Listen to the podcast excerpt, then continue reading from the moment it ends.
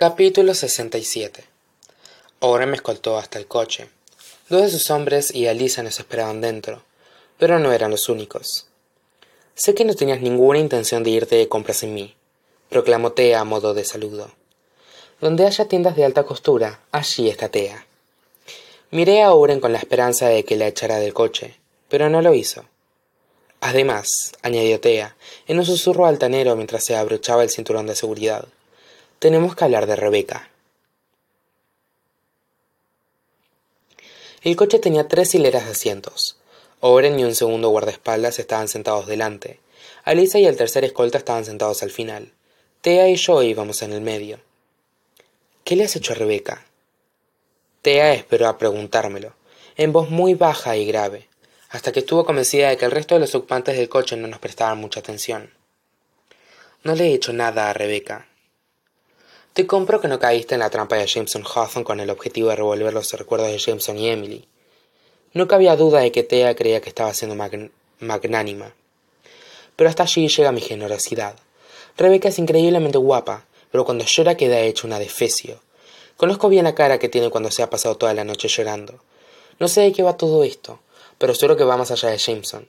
¿Qué pasó en la cabaña? Rebeca sabe lo del ataque, y se lo prohibió contarlo. Intenté asimilar las implicaciones. ¿Por qué lloraba? Hablando de Jameson, dijo Thea cambiando de táctica. Uy, se ve a la legua que está destrozado, y supongo que eso tengo que agradecértelo a ti. Está destrozado, repetí para mis adentros.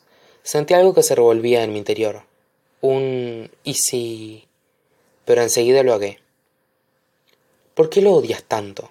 le pregunté a Thea. ¿Y por qué tú no? Ahora en serio, ¿por qué estás aquí? dije entornando los ojos. No en el coche, me corregí, antes de que pudiera mencionar las tiendas de alta costura. En la casa Hawthorne. ¿Qué te pidieron Sara y tu tío que vinieras a hacer? ¿Por qué tienes que pegarte tanto a mí?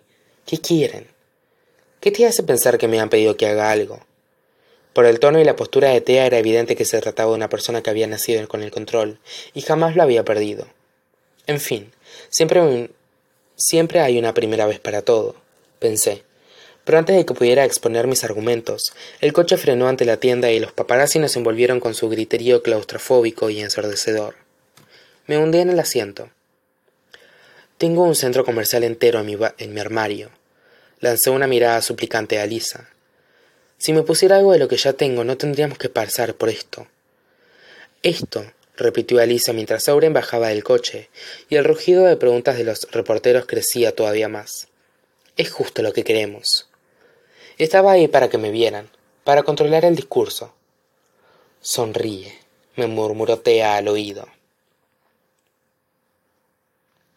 La boutique que Alisa había escogido para esa salida cuidadosamente planeada era la clase de tienda que solamente tiene un ejemplar de cada vestido. Cerraron el establecimiento entero para mí. Verde. Tea sacó un traje de gala del perchero. Esmeralda, juego con tus ojos. Tengo los ojos de color avellana. Me limité a responder. Le di la espalda al vestido que Tea le enseñaba a la dependienta y le pregunté. ¿Tiene algo menos escotado? Prefiero un cuello caja. La dependienta puso tanto empeño en eliminar de su tono cualquier rastro de prejuicio que no me cupo ninguna duda de que me estaba juzgando. Algo que me cubra la clavícula, contesté, y luego miré a Lisa de hito en hito. Y los puntos, añadí mentalmente. Ya he oído a la señora Grams, afirmó Lisa con firmeza. Y Tea tiene razón. Tráiganos algo verde.